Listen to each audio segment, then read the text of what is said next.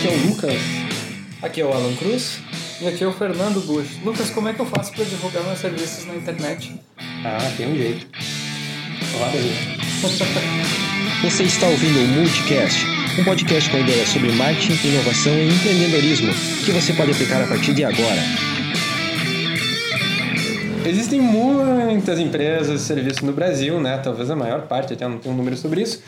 Uh, mas elas não sabem, de maneira geral, como divulgar esse serviço. Muita empresa de serviço, uh, quando pensa em internet, tenta usar a estratégia do e-commerce, de vender produto. Então, se, se a pessoa tem um restaurante, tem uma pizzaria, e ela vai. e ela quer vender mais pizza, obviamente, ela começa a publicar uma foto da pizza e o preço da pizza. Isso dá certo?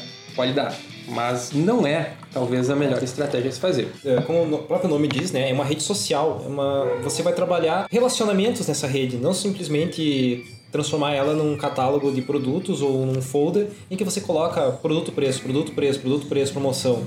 Você tem que buscar uma estratégia de relacionamento mesmo. É, ainda mais agora que o marketing digital, o mercado digital está tão saturado que não basta só tu entrar no Face, injetar dinheiro e esperar que venha algum resultado, né? Puxando aqui alguns dados só para curiosidade, para vocês verem o potencial que tem vender na internet, né? Uh, pensando no Brasil, o Brasil é o país que mais usa redes sociais na América Latina.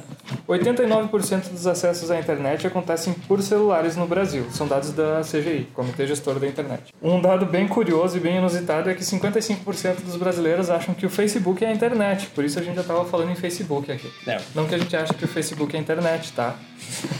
Antes era o Google, agora o brasileiro acha que o Facebook é a internet. Então isso significa que as pessoas estão usando mais o Facebook do que o Google para buscar por qualquer coisa. É, e aí que entra o erro que a gente comentou, né? Tu não vai uh, colocar o teu serviço e o preço dele, porque não é isso que importa em primeiro lugar. Para isso é importante entender qual que é a relação de consumo quando alguém vai contratar um serviço. Com um produto, a coisa é simples. Tu vai na loja, olha o produto, experimenta o produto, leva o produto. Dá o teu dinheiro depois de saber o que é o produto. Mas com o serviço a relação é um pouco diferente, porque normalmente tu vai ter que dar o teu dinheiro antes de consumir o serviço.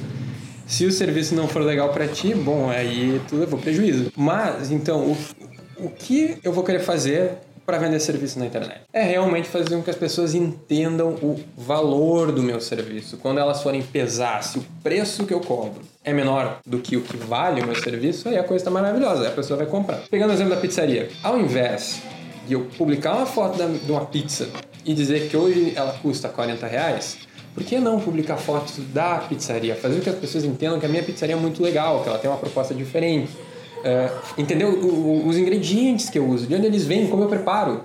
É, que tipo de molho que, eu, que você utiliza, que tipo de queijo. Falar sobre o queijo, tipo, falar de um detalhe do seu produto, assim, explorar ele nas minúcias. Aquela fotografia linda e aquele comentário, quem aqui está com fome? né? Eu tô com fome só de imaginar. Mas descreva seu produto de uma forma que romantize a experiência de adquirir ele. É, entre num modo Globo Repórter de redes sociais. Pizzas, quem são? O que, onde habitam e o que comem. o que as pizzas comem. É. Vou dar um exemplo. Digamos a pizza. Estamos pegando o exemplo da pizzaria, né? Uh, vamos pensar. Divulgo uma pizza numa rede social e simplesmente digo: ah, pizza com queijo, 40 reais. Meu concorrente coloca lá no Facebook também: pizza com queijo mussarela, importado do Chile, produzida por vacas das montanhas. Marcianas. Uh, marcianas. ordenhadas por mulheres cegas. Cara, descalças. Descalças, que ficam isoladas durante 10 anos antes executarem esse processo. Cara, eu... tá ficando macabro, mas né? É macabro. Mas o que, que eu quero dizer com esse exemplo macabro bibizonho? O que, que parece que tem mais valor? Aquela pizza, pizza com queijo, 40 reais, ou essa pizza em que eu romantizei o queijo, sabe? Que uma carrega coisa... uma história, né? Que carrega uma história, um significado, aquilo é profundo. Tem, um, tem uma história, eu, eu não lembro exatamente como que ela aconteceu e ela não é sobre serviço, mas ajuda a entender isso. Teve um cara nos Estados Unidos que comprou vários itens em, em promoção, tipo, foi pegar itens baratos na Amazon que custavam até um dólar, em leilão principalmente na Amazon e no eBay. E ele comprou algo em torno de 100 dólares entre esses produtos e criou anúncios para cada produto. E para cada um desses produtos ele criava uma história. Então, ah, esse CD é, é de um álbum de não sei quem, foi produzido assim assado. E esse CD antes pertencia a não sei quem, aconteceu tal coisa, lá, lá.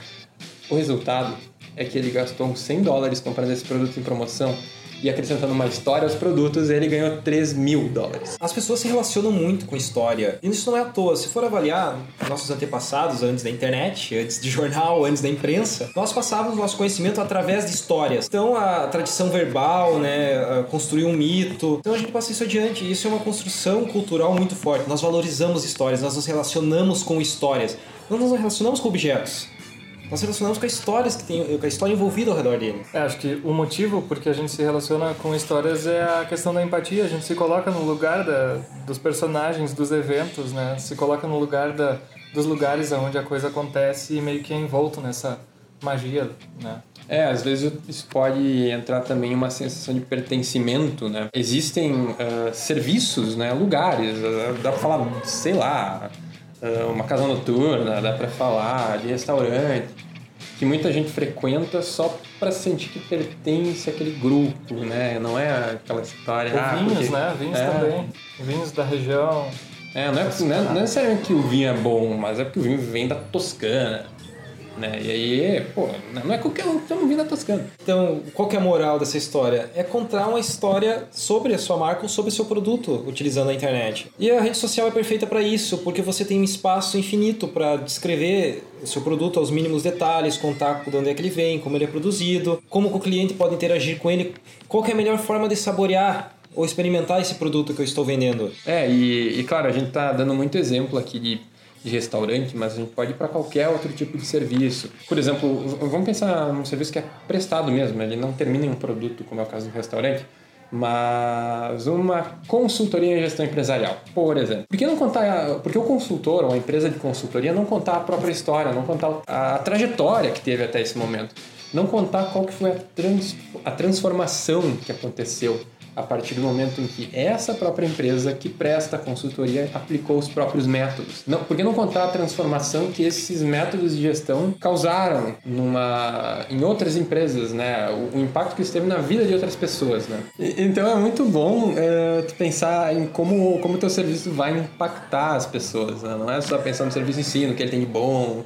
ou dizer, ah, ele é melhor que os outros. Não é, não é isso. É pensar em como esse serviço vai. Claro que o termo é forte, mas vai mudar a vida das pessoas, né? E não só Facebook, se formos analisar outras redes sociais que são, estão sendo bem mais interessantes para o marketing digital, como o Instagram, que está tendo uma retenção absurdamente maior de usuários. No Instagram, que está tendo uma retenção muito maior de usuários, uh, você pode pegar, por exemplo, uh, diversas marcas né, que estão tendo bastante sucesso nessa rede e ver como elas contam uma história a partir de fotos. Abra o Instagram da Coca-Cola, abra o Instagram da, da, Nike. da Nike, de qualquer marca famosa e veja Põe, põe no modo timeline de fotografias e veja a história que eles estão contando.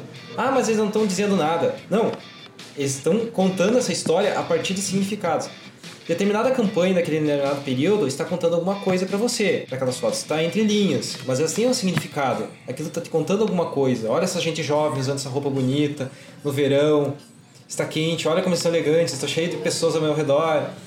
Sabe? Essa marca de roupa ela está contando algo ali para ti numa única imagem. É essa questão de contar a história algo uh, importante e que deve ser explorado né, no marketing digital. Moral da história, então, foque na história. Na história.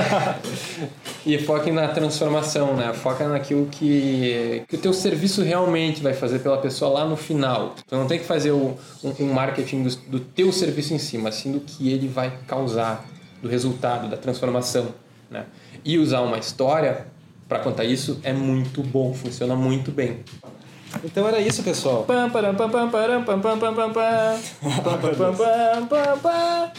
Espero que tenham gostado desse episódio. E se realmente gostaram, compartilhem com alguém. Mande esse podcast para seus amigos. E era isso. Até mais. That's all, folks.